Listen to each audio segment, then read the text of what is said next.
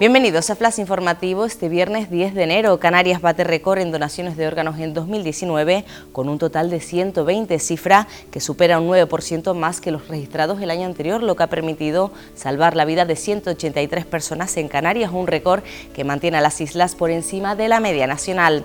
Los nombres de los ministros que ocuparán las carteras del nuevo gobierno van conociéndose poco a poco. Moncloa ha confirmado que 11 de los ministros que formaron el Ejecutivo tras la censura contra Rajoy continuarán en sus cargos como Grande Marlasca en el Ministerio del Interior o Reyes Maroto en Industria. Arona ordena la inspección de tres centros comerciales en Los Cristianos. La policía local verificará si las obras en estas superficies construidas en los años 70 disponen de licencias tras la denuncia vecinal. Fiestas trabaja para que la venta de entradas de las galas y los concursos del carnaval se inicie a primera hora de la tarde. La próxima semana saldrán todas las localidades a la venta una vez se enumeren las sillas y las gradas, aunque de momento se desconoce la fecha exacta. Más noticias en diariodavisos.com.